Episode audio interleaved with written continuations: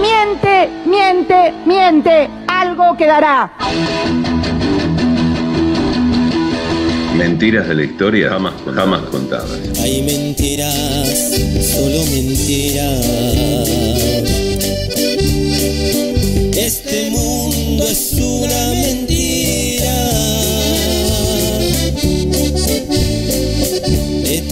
Y. Adrián Arnoldo Paenza es un matemático, periodista y profesor argentino en la Facultad de Ciencias Exactas y Naturales. A la edad de 14 años comenzó la facultad, en donde hoy ejerce como profesor. A los 16 años tuvo su primer trabajo como periodista. Sus libros han sido publicados no solo en Argentina, sino que en toda Latinoamérica, en España, Alemania, Rusia, Italia, República Checa y Portugal. Su carrera periodística se inició en la oral deportiva de Radio Rivadavia, ganando años después el premio Conex en la categoría Periodismo Deportivo Audiovisual. Ganador del Martín Fierro en diversas ocasiones, Sport 80 con Mitre, TC Sport, introdujo la NBA en Argentina, redactor de Clarín, La Nación y actualmente de Página 12. Desde hace 35 años reside la mayor parte del tiempo en la ciudad de Chicago, en Estados Unidos. Libros como Matemática, ¿estás ahí?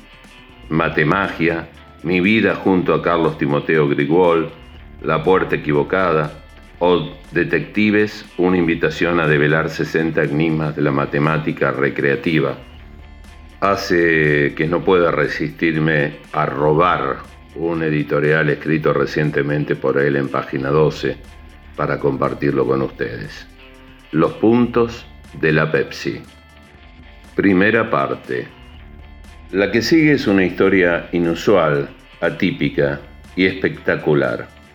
Está relacionada con la matemática y créame que la o lo pondrá en una situación en la que intuye usted nunca estuvo. Eso sí, téngame un poquito de paciencia y verá que el tiempo que va a invertir habrá valido la pena. Acá voy. En principio, quiero proponerle pensar la respuesta a una pregunta muy sencilla. Usted, como yo, sabe la diferencia que hay, por ejemplo, entre un millón y mil millones, es decir, entre un millón y mil millones. Parece simple, ¿no?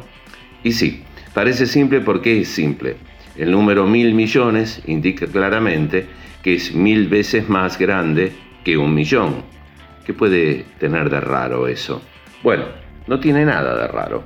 Solo que uno, usted y yo, por ejemplo, no tenemos establecido internamente algo que se dispare cuando hablamos de las diferencias entre las dos cantidades.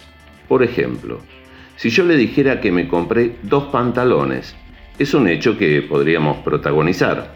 En cambio, si yo cambiara el número y le comentara que me compré 3.000 pantalones, hay algo dentro suyo que le indica que no puede ser, salvo que yo me hubiera transformado súbitamente en una persona que quiere vender pantalones como medio de vida. Pero aún así, sería muy raro que una persona se comprara 3.000 pantalones. O sea, su reacción es totalmente natural y esperable. Siéntase libre de producir ejemplos de este tipo, y es obvio que todas las reacciones que usted obtenga serían reacciones esperables. Aquí una breve pausa porque quiero proponerle otro ejemplo distinto. Supongamos que estamos mirando las noticias por televisión y una persona fue detenida por un robo menor. El caso surge porque esta persona le quitó el teléfono celular a un transeúnte. En el programa discuten cuánto tiempo debería estar detenido y se plantea la posibilidad de medir el tiempo que podría o debería estar detenido en una celda. Una de las conductoras del programa sugiere que el tiempo que esté privado de su libertad sea de un millón de segundos. En cambio, la otra sugiere que sean mil millones de segundos. La discrepancia es brutal, pero no está tan claro que uno, yo o usted, tenga tan claro en cuanto difieren. ¿Quiere pensar un instante por su cuenta? Antes de ofrecerme su respuesta, está claro que es una reproducción del problema de los pantalones, solo que ahora he convertido en segundos el tiempo de reclusión. En un caso es un millón de segundos y en el otro mil millones. Ahora sí, avancemos juntos y tratemos de evaluar esta diferencia.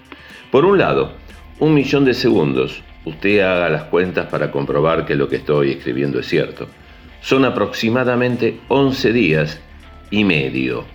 Es decir, en el planteo original una de las conductoras propone que la persona esté detenida entre 11 y 12 días. Por otro lado, si fueran mil millones de segundos, el tiempo que debería estar privado de su libertad, el ladrón del celular, se transformaría en 32 años, como escribí más arriba, enorme y brutal diferencia. Pregunta. Creo que tanto usted como yo entendemos que un número es mil veces mayor que el otro, pero ¿entendemos realmente lo que esto significa? Si pudiera compartir mis ideas con quien está leyendo, escuchando este texto, me permitiría apostar que no, que no estoy tan seguro que los humanos tengamos noción de la brutal distancia que hay entre un número y otro. Ahora, Volvamos a la normalidad. Volvamos a la normalidad en donde escuchamos hablar de índice de contagios, aplanar curvas, crecimientos exponenciales, deudas externas, poblaciones mundiales, átomos del universo, granos de trigo, y usted agregue acá los ejemplos que se le ocurran. Esto se va a poner feo. Segunda parte. Hace un poco más de un cuarto de siglo, mediados del año 1995, la compañía Pepsi Cola inició una campaña publicitaria promocionando sus productos. En principio, nada diferente de lo que podría suceder hoy. Sin embargo, hubo algunas sutilezas que me interesa compartir con usted. La campaña tenía un nombre, que es un poco difícil de traducir literalmente, pero que en español sería Tome Pepsi, obtenga cosas. El objetivo era el siguiente. Uno compraba productos de Pepsi y podía acumular puntos, como hacen hoy las compañías aéreas para poner solamente un ejemplo. Después de esos puntos se podían canjear, dependiendo la cantidad, por remeras y gorras, sombreros, eh, lapiceras, hasta acá nada, nada inusual. Sin embargo, además de sombreros y remeras, Pepsi ofrecía algo extra. Si usted juntaba 7 millones de puntos, que como se imagina era una cantidad enorme de puntos, Pepsi le ofrecía entonces un avión de guerra que usaba la Fuerza Aérea Norteamericana. A este avión se le conoce con el nombre de Harrier Jet. Naturalmente, nadie imaginaría que una persona podía juntar esa cantidad de puntos, los 7 millones. Pero si bien el número suena y es increíblemente grande, hubo una persona, John Leonard, que decidió hacer algunas cuentas y verificar si valdría la pena la inversión.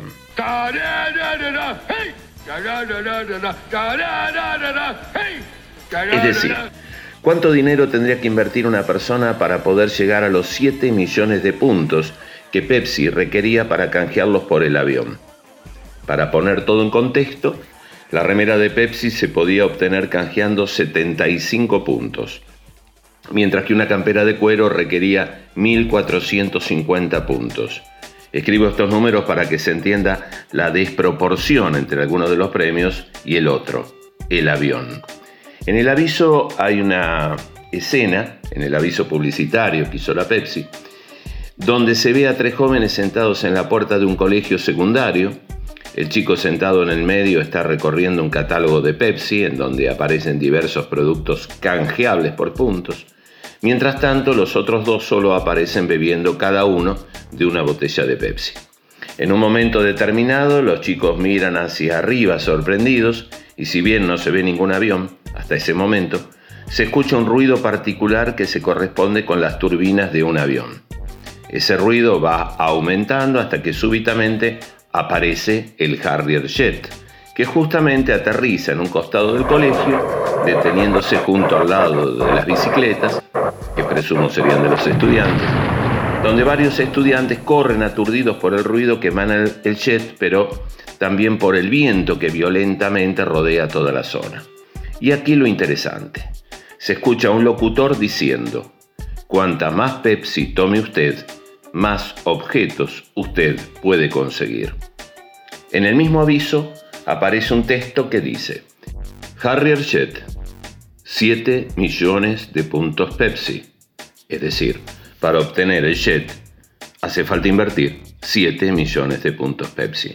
Supongo que la Pepsi habrá pensado que todo terminaba allí, que las personas interesadas en sus productos solo tenían que juntar los puntos en algunos cientos, y posiblemente nadie imaginó que eso no necesariamente era cierto. De hecho, John Leonard, un estudiante de la carrera de ciencias económicas, tuvo otras ideas y las quiso ejecutar.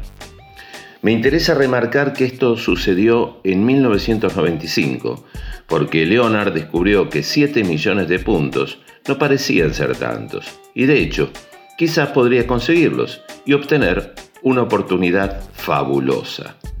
Ese año, un avión de esas características hubiese costado alrededor de 33 millones de dólares aproximadamente.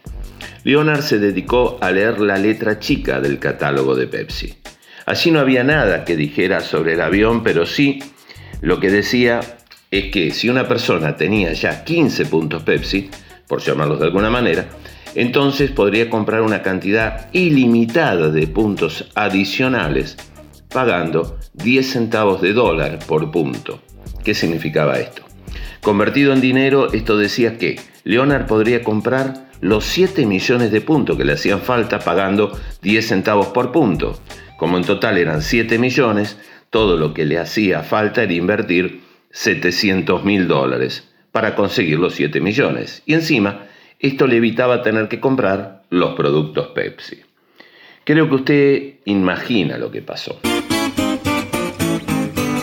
Al año siguiente, más precisamente el 27 de marzo del año 1996, Leonard le envió a la Pepsi los 15 puntos que requerían las reglas.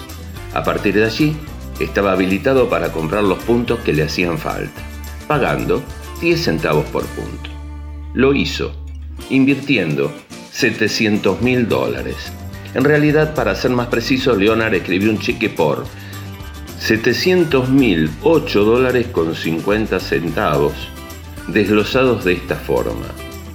699.998 dólares con 50 centavos por los 6.999.985 puntos que necesitaba para completar los 7 millones. Y otro por 10 dólares por los gastos de encomienda. Y agregó que extendía el cheque con la orden correspondiente para que le enviaran el avión a la dirección que había escrito. Pepsi hizo lo que usted está pensando. Recibió el cheque y se lo devolvió diciendo que el avión no formaba parte de la oferta y no estaba incluido en el catálogo, y que había sido incluido por razones promocionales para hacer el aviso más entretenido. Y añadieron una cantidad de cupones para que Leonard se pudiera comprar más productos Pepsi, por ejemplo, la remera o la campera. Ah, y agregaron una carta pidiendo disculpas por los trastornos que la confusión podría haberle acarreado. Leonard no se quedó satisfecho con esta respuesta. Contrató un grupo de abogados, presentó a los otros cinco inversores que habían aportado dinero y se presentó reclamando el avión.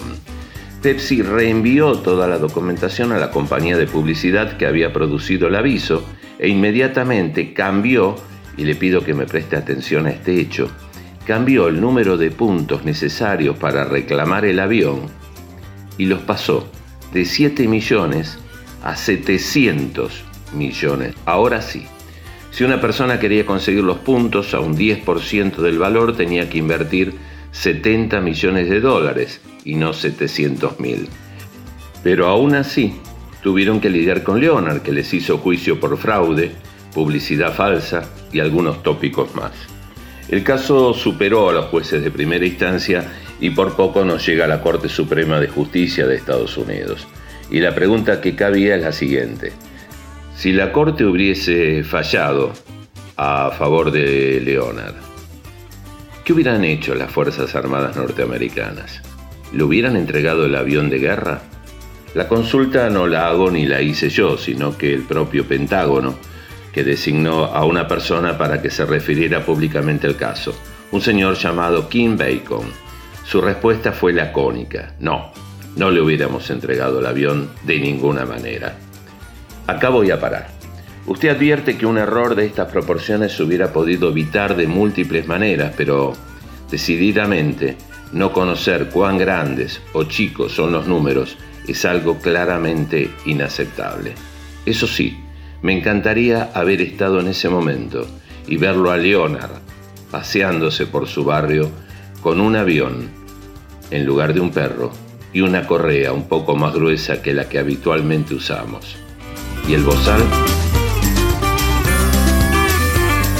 Y aquí da comienzo nuestra historia jamás contada. En el año 1998, dos años después de los hechos narrados por Paenza, la compañía Coca-Cola invita a Leonard a participar de una publicidad, a la que llama Coca-Cola no te engaña. En esta publicidad el mismo Leonard actúa. Se ve a un joven Leonard que va en un viejo camión Ford y que llega ante las oficinas de la Coca-Cola de Atlanta vuelca la caja del camión de donde caen una incalculable, a simple vista, cantidad de tapitas de Coca-Cola. Uno podría decir que cientos de miles de tapitas de Coca-Cola. Una vez hecha la descarga, se siente el ruido de un helicóptero. La cámara toma un Boeing AH-64 Apache pintado con el logo de Coca-Cola que aterriza sobre los jardines al lado de la montaña de tapitas de Coca-Cola. De él desciende el piloto, que no es otro que Sammy Sosa, famoso jugador de béisbol de la liga de 1998 del Chicago Cubs, que hace una reverencia a Leonard y le entrega las llaves del helicóptero, como diciendo, es tuyo. Leonard sube y despega. Seguramente no habrá sido él el verdadero piloto. Y en la pantalla aparece un escrito. Leonard cumplió. Coca-Cola cumple. Se ha ganado su helicóptero AH-64 Apache. A lo que siguen letras de mayor tamaño. Coca-Cola no te engaña. Bebe Coca-Cola. Coca-Cola es así. Es de verdad. Flor de patada en los puntos. A la Pepsi Cola. Una piadosa pero cruel mentira. Esas palabras bellas que se dicen y dejan en el fondo